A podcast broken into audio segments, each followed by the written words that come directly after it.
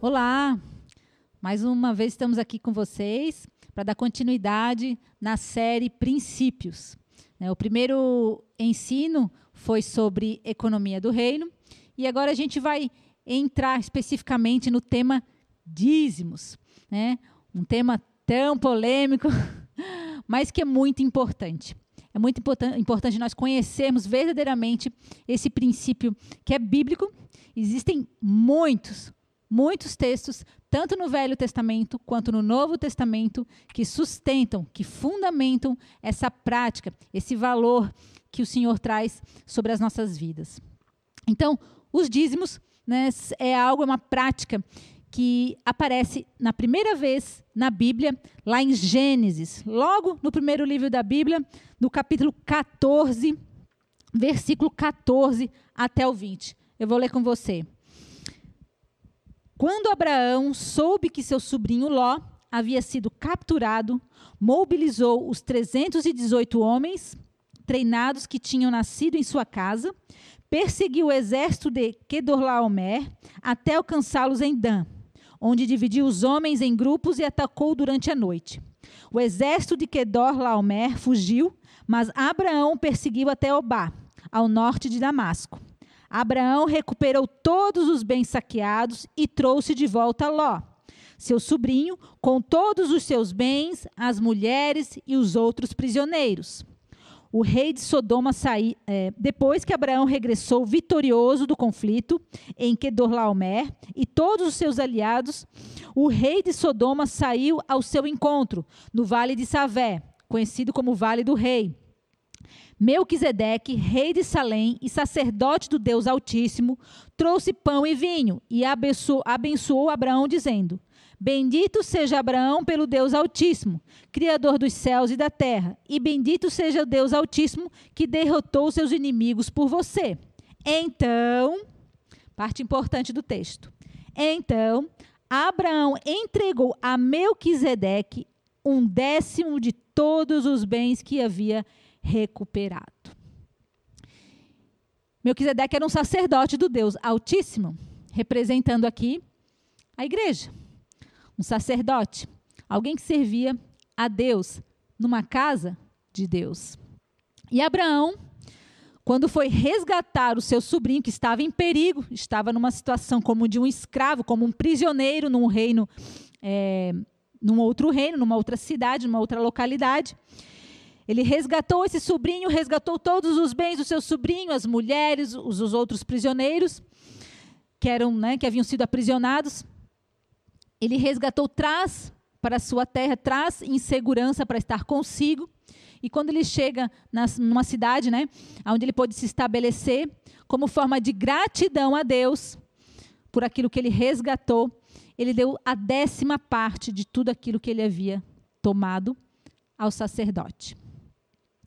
Então, isso é um exemplo de que a entrega do dízimo é uma verdade bíblica desde os tempos da antiguidade. Então, os textos do Velho Testamento que falam acerca da prática do dízimo, que é a entrega dos 10% dos bens que nós, que nós temos, que nós possuímos, que nós geramos.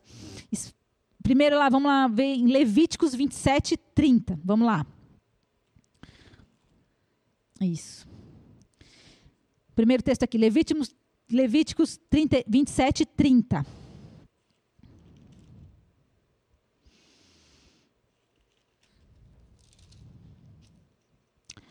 A décima parte dos produtos da terra, sejam os cereais dos campos ou os frutos das árvores, pertencem ao Senhor e deve ser consagrada a Ele. Número, próximo texto, Números, 20, é, números 18, 26. Dê as seguintes instruções aos levitas. Quando receberem dos israelitas os dízimos que eu dou a vocês como sua herança, entregue a décima parte deles, um dízimo dos dízimos, ao Senhor como oferta. Essa será considerada a sua oferta das colheitas, como se fosse o primeiro cereal da sua eira ou do vinho de sua prensa de uvas. 28. Apresentem a décima parte dos dízimos recebidos dos israelitas como oferta para o Senhor. Essa é a porção sagrada do Senhor e vocês devem apresentá-la ao sacerdote Arão. Entreguem ao Senhor as melhores porções de todas as ofertas sagradas que receberem. Próximo texto, Deuteronômio 14, 22.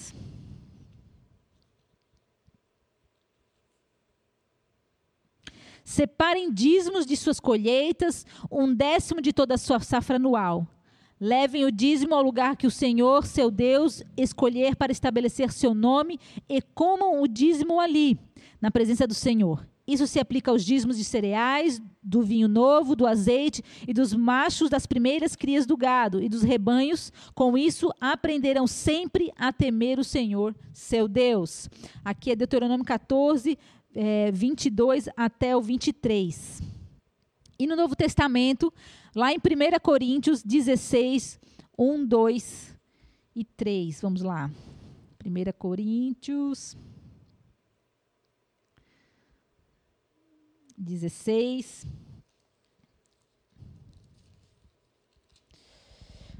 Um, dois e três. Quanto à pergunta sobre o dinheiro que vocês estão coletando para o povo santo, sigam as mesmas instruções que dei às igrejas na galáxia.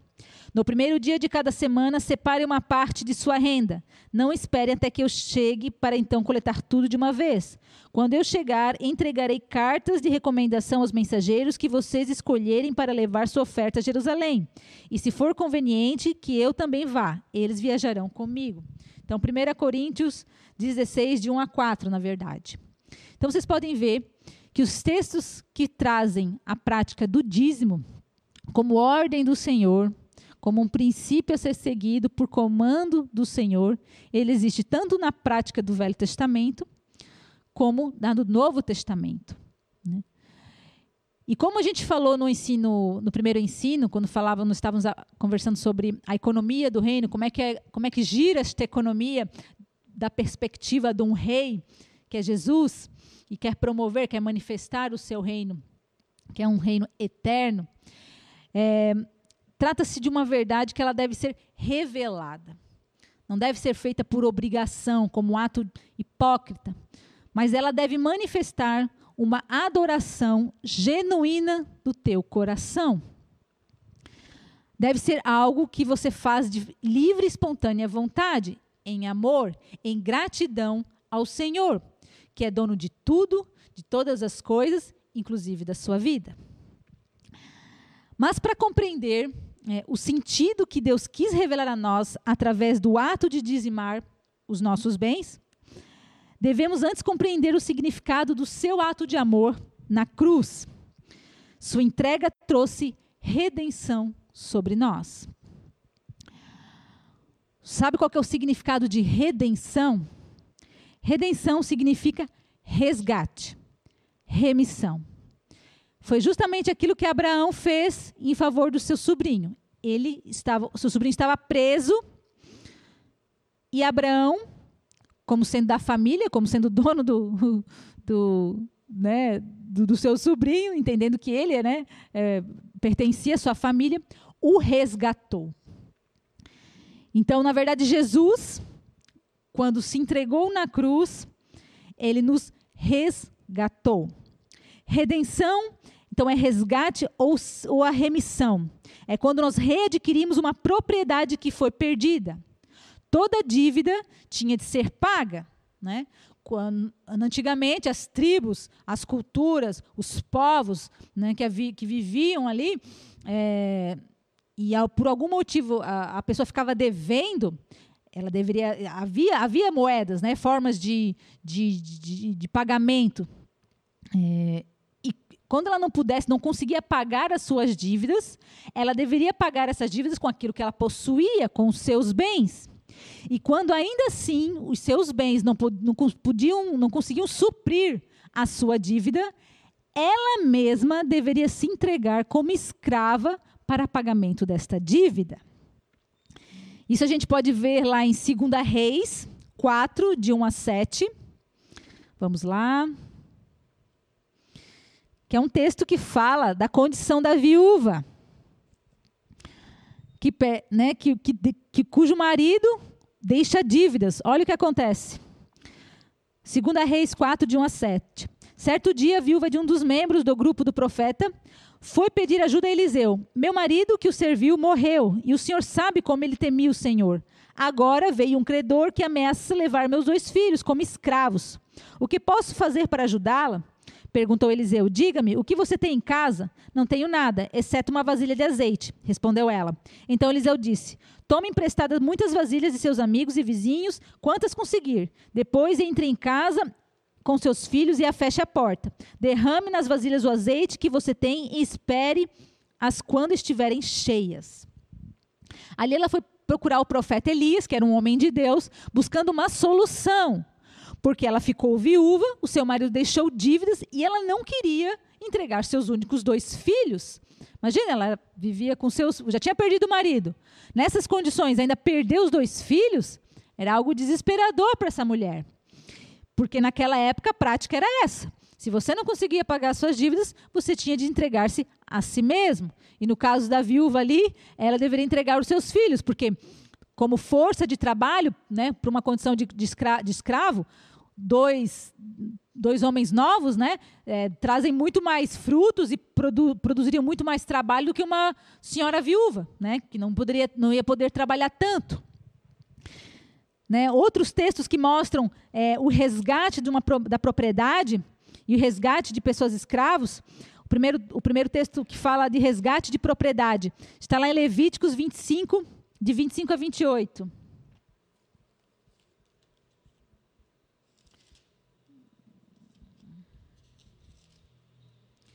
25, 25 a 28. Fala sobre resgate de propriedade.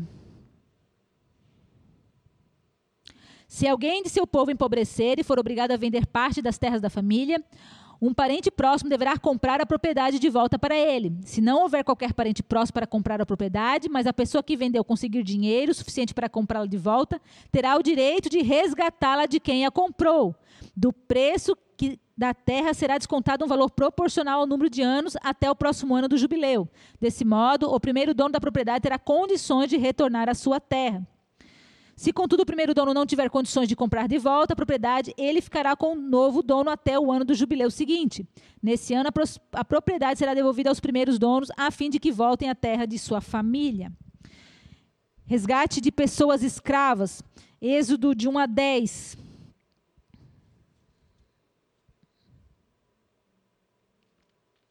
21, de 1 a 10. É, esses são os decretos que você apresentará a Israel. Se você comprar um escravo hebreu, ele não poderá servi-lo por mais de seis anos. Liberte no sétimo ano, e ele nada lhe deverá pela liberdade. Se ele era solteiro quando se tornou seu escravo, partirá solteiro. Mas se era casado antes de se tornar seu escravo, a esposa deverá ser liberta com ele. Se seu senhor lhe deu uma mulher em casamento enquanto ele era escravo, e seu casal teve filhos e filhas, somente o homem será liberto no sétimo ano. A mulher e os filhos continuarão a pertencer ao senhor.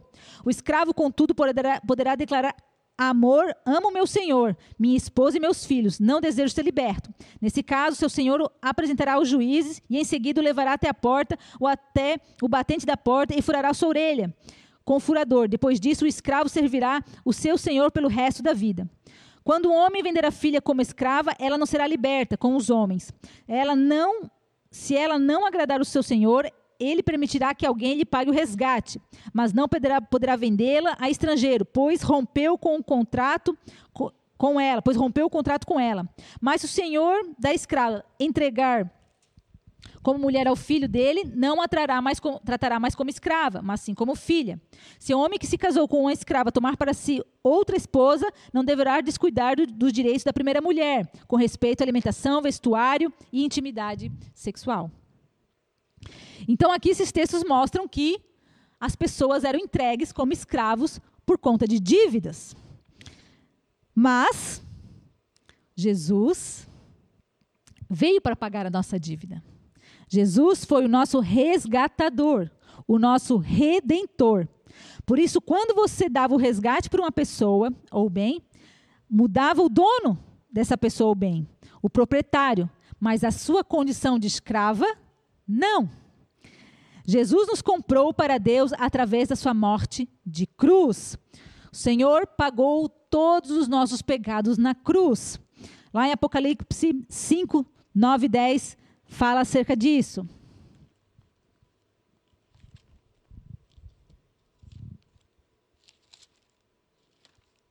Apocalipse 5, de 9 a 10. E entoava um cântico novo com essas palavras: Tu és digno de receber o livro, abrir, abrir os selos e lê-lo. Pois foste sacrificado e com teu sangue compraste para Deus pessoas de toda tribo, língua, povo e nação. Tu fizestes dela um reino de sacerdotes para o nosso Deus, e elas reinarão sobre a terra. Quando Adão estava no jardim, no jardim, caiu em pecado e por causa disso tornou-se escravo do pecado e por conseguinte escravo de Satanás. Assim como consta em 2 Pedro 2:9. 2:19, perdão. 2 Pedro 2:19. É, prom prometem liberdade, mas eles próprios são escravos da corrupção ou do pecado, pois cada um é escravo daquilo que o controla. Mas Jesus nos resgatou, pagou a dívida do nosso pecado.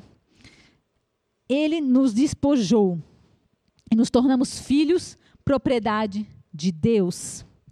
É, 1 Pedro 2,9.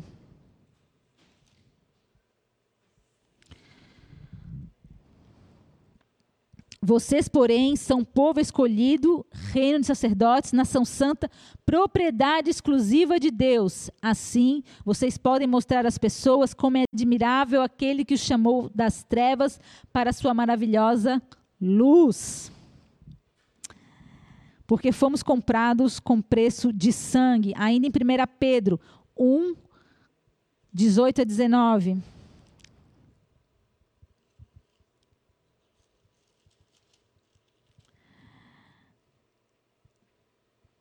Pois vocês sabem que o resgate para salvá-los do estilo de vida vazio que herdaram de seus antepassados não foi pago com simples ouro e prata, que perdem seu valor, mas com sangue precioso de Cristo, o Cordeiro de Deus que tira o pecado, que sem pecado e sem mancha. Então nós nós fomos comprados nós éramos escravos do pecado, nós éramos escravos de Satanás. Por conta da queda do homem lá no jardim, por causa de Adão, nós nos tornamos escravos do pecado de Satanás. Mas quando Jesus, quando Deus se fez homem, veio à terra é, e, e, viveu, é, provou das dificuldades do homem, se sujeitou às tentações do homem para poder vencê-las e foi até o fim da sua missão. Morreu, entregou sua vida na cruz para que todo o nosso pecado fosse pago, fosse justificado e, e fôssemos todos comprados com, para o Senhor Deus. Voltamos a ser propriedades do, do Senhor Deus através do sangue de Cristo Jesus. Então, se somos propriedade de Deus, nossas vidas o pertencem. Logo, tudo que possuirmos também pertence a Deus. Bom, se o Senhor nos resgatou, nós éramos escravos, o Senhor pagou um preço que foi a sua própria vida, para que nós passássemos a ser não mais escravos do pecado de Satanás, mas escravos do Senhor. É, agora nos tornamos propriedade dele, nossas vidas pertencem a ele. Então, quando nós aceitamos Jesus como nosso único Senhor e Salvador, nós reconhecemos o seu senhorio sobre as nossas vidas, entregamos nosso corpo a Ele, a nossa vida, os nossos sentimentos, os nossos pensamentos, os nossos atos, e por conseguinte, tudo aquilo que nós temos, os nossos bens, o nosso trabalho, a, o nosso salário, a, os nossos carros, os nossos filhos, tudo, tudo que somos e tudo que temos. Este é o real significado de redenção. Originalmente éramos propriedade de Deus, mas a nossa queda e o nosso pecado roubaram isso. Quando Cristo pagou o preço da nossa vida, ele nos remiu da mão daquele que havia se tornado o nosso dono, o diabo. Quando declaramos que somos servos de Deus, estamos reconhecendo que não pertencemos a nós mesmos e que tudo o que temos, na verdade, pertence ao Senhor. Somos apenas mordomos de algo que não é nosso. Não nos atolaríamos em dívidas geradas em caprichos e excessos se andássemos com esta mentalidade. Se sempre tomássemos decisões na área financeira com a consciência de que os recursos empregados pertencem ao Senhor, cometeríamos menos erros. Continuando, esse trecho que eu, que eu, acabei de ler, assim como o seguinte, ele foi tirado do, do estudo do pastor Luciano Subirá, cujo título é Dízimo Celebração da Redenção, de fevereiro de 2016, tá? Continuando o texto. Há pessoas que consideram os dízimos como se Deus quisesse tirar 10% do que é nosso, mas esta não é a perspectiva correta. É Deus que permite que fiquemos com 90% do que é dele. A maioria de nós ainda não consegue compreender que a entrega dos dízimos é uma forma de celebrarmos a redenção. Ao dizimarmos, não só expressamos, expressamos gratidão por, por, por aquilo que ele fez por nós e nos mantemos conscientes do nosso lugar em nosso relacionamento com Deus, mas também realizamos um ato profético. O que é um ato profético? É uma manifestação natural de uma verdade que é espiritual. A palavra fala que aquilo que nós ligamos na terra, nós ligamos no céu. Então, nós representamos uma, uma, algo na terra, nós simbolizamos, nós cumprimos um, um, uma, um ritual, uma, uma, uma celebração, uma formalização de algo natural que vai, vai gerar vida espiritual. Então, quando você entrega os teus dízimos, quando você aceita o Senhor como seu Senhor e Salvador, você entrega a sua vida a Ele, você está entregando tudo que você é e tudo que você tem ao Senhor Jesus. Então, você passa a ser um possuidor de algo que é propriedade dele. E o Senhor nos fala que mensalmente, de tudo aquilo que eu recebo, eu devo entregar a décima parte, 10%, para que o seu reino seja sustentado, como forma de reconhecer todo mês esta aliança que eu fiz com o Senhor. Então, um ato profético que eu vou até, né, eu vou até o Senhor, até o altar de Deus e consagro e entrego uma parte de tudo aquilo que o Senhor me dá para que eu possa viver da maneira como ele entende o melhor para mim, para que eu esteja celebrando com coração grato e feliz de o Senhor ter me libertado do pecado, de eu não ser mais escravo do pecado e agora ser propriedade exclusiva de Deus. Um ato profético que reafirma a sua obediência a Deus mês a mês. Renova a aliança de proteção de Deus sobre a minha vida e sobre a minha casa, sobre os bens, sobre a minha família. Deus guarda os nossos bens dos espíritos malignos que vêm para destruir né, o, e roubar aquilo que nós temos. Em Joel 1, de 1 a 4, fala dos espíritos de destruição né, que vieram sobre Israel. Vamos lá, então, no texto, Joel, de 1 a 4.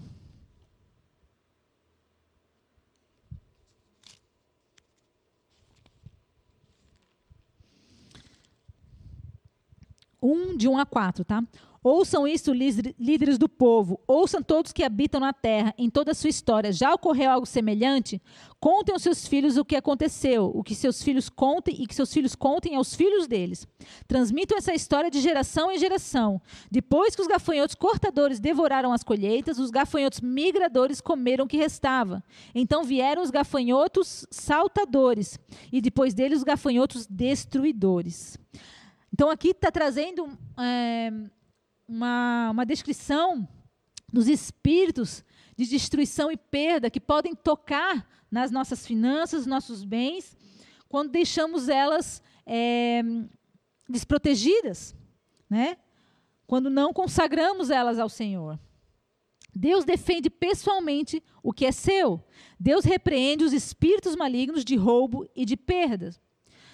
Mas quando desobedecemos ao mandamento referente aos dízimos, estamos declarando que Deus não é o dono dessas quantias.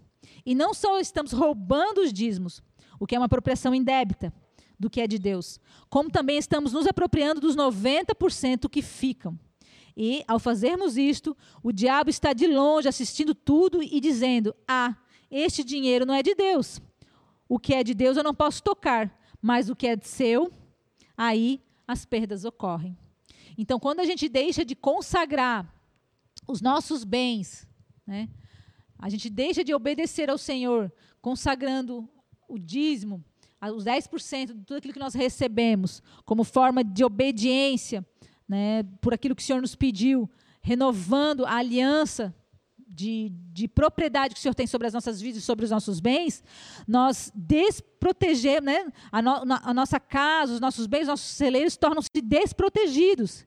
E o diabo passa, então, é, muitas vezes, ter o direito né, de tocar e trazer perdas, trazer roubo, é, muitas coisas ruins acontecem nas nossas finanças, quando as pessoas vêm às vezes colocar para nós dificuldades financeiras, problemas de dívida, primeira coisa que a gente pergunta, né? Como é que está a sua vida financeira? Você tem dizimado?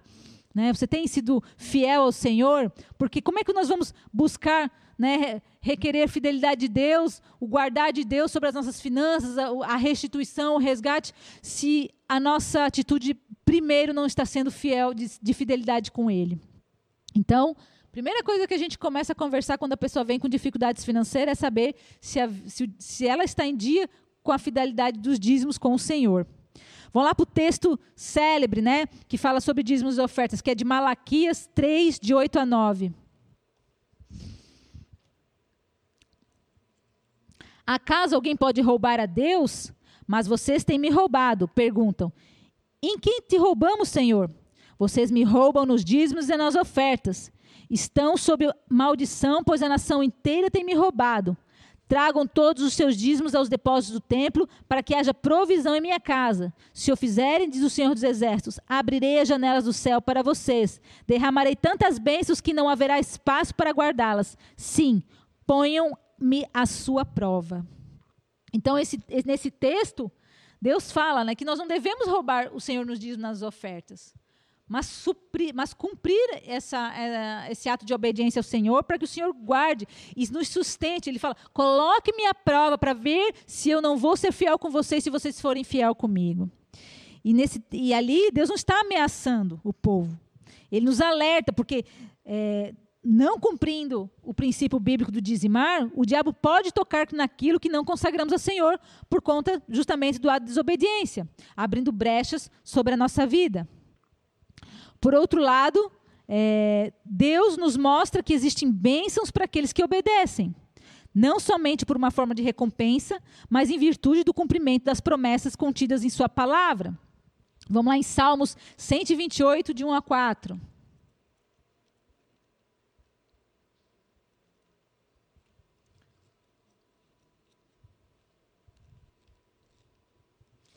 Cento e vinte e oito, de um a quatro.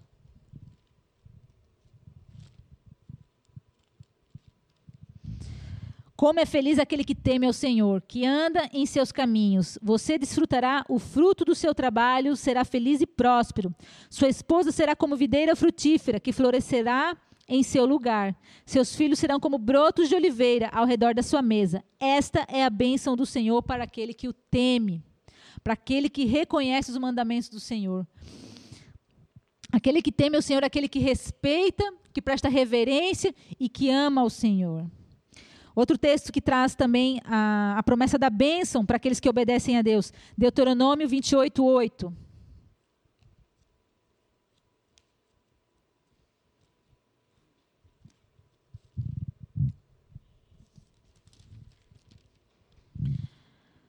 O Senhor lhes garantirá bênçãos em tudo o que fizerem e encherá seus celeiros de cereais. O Senhor, seu Deus, os abençoará na terra que ele lhes dá. Então, o Senhor nos promete bênçãos, né? A sua fidelidade, Ele nos concede é, diante da nossa também postura de fidelidade para com Ele. É uma ação recíproca, né? A tua posição diante de Deus, Deus vai, vai lhe responder da mesma maneira. Até porque, como é que nós vamos mostrar obediência e amor quando temos pouco? Né? Se nós não conseguimos mostrar obediência e fidelidade se temos pouco, no pouco, é, como é que o Senhor vai nos dar mais? Como é que o Senhor vai nos, nos entregar o muito? Como é que nós vamos poder gerenciar grandes finanças, grandes quantias, né? Se, se, se, se, no pouco, se quando temos na nossa condição mais simples, a gente não consegue ser fiel. Então, aquele que é fiel no pouco será fiel no, mu no muito, como diz Lucas 16 a 10. Né? Então, o dízimo, a atitude de dizimar, ela é, uma, ela é um princípio do Senhor que ele serve não para sustentar igrejas, não é para. É, né, o Senhor não está interessado naquilo que nós recebemos, porque o próprio Deus cuida de sustentar os seus. Mas ele serve para você renovar sua aliança com o Senhor, porque Ele pagou pela sua vida um preço de sangue. Ele comprou você naquela cruz. Ele comprou a sua vida naquela cruz. Então, quando você está vindo no altar de Deus, é, entregar os seus dízimos, suas ofertas, você está celebrando essa aliança com o Senhor. Né? E é um ato profético né, que, que, que, que que simboliza a redenção de Deus, que, que, celebra a redenção de Deus sobre as nossas vidas, assim como a Santa Ceia, né, é um ato de, de lembrança do preço que foi pago pelo Senhor, é, nos livrando de toda a condenação, né, e consagra uma forma de consagrar os nossos bens, a nossa casa, os nossos celeiros, os nossos empreendimentos, os nossos negócios, e, e não é à toa que, né, que foi colocada na primeira vez o dízimo, lá no Novo Testamento, quando justamente, né, como nós lemos no início do, do ensino, quando Abraão vai resgatar o seu sobrinho Ló, e depois que ele resgata o seu sobrinho e todos os seus bens, ele entrega a décima parte ao sacerdote Melquisedeque. O que, que Melquisedeque faz quando recebe o dízimo? Ele chama Abraão para partilhar pão e vinho. Né? Então, o dízimo ele faz parte da celebração da redenção. Assim como a Santa Ceia, o dízimo é um ato profético, é uma atitude de celebração da aliança com o Senhor por aquilo que ele fez por nós, na cruz do Calvário. Então, é, nós temos aquele que, que tem a revelação do dízimo no seu coração, aquele que o faz porque reconhece a, a propriedade de Deus sobre a sua vida, ele é uma pessoa que vive feliz, porque não precisa se preocupar com amanhã, né? Ele não precisa ficar temer, nervoso com o que ele vai de comer, com vai de beber. Ora, se Deus é o meu pai, se Deus é aquele que é o meu dono, é, né? é quem, quem é, eu sou propriedade do Senhor, eu não preciso me preocupar, porque o Senhor cuida das minhas necessidades. A mim cabe buscar o reino dos céus em primeiro lugar, porque todas as demais coisas o Senhor vai tratar de, de me acrescentar. Então, essa é a verdade acerca do dízimo. Né?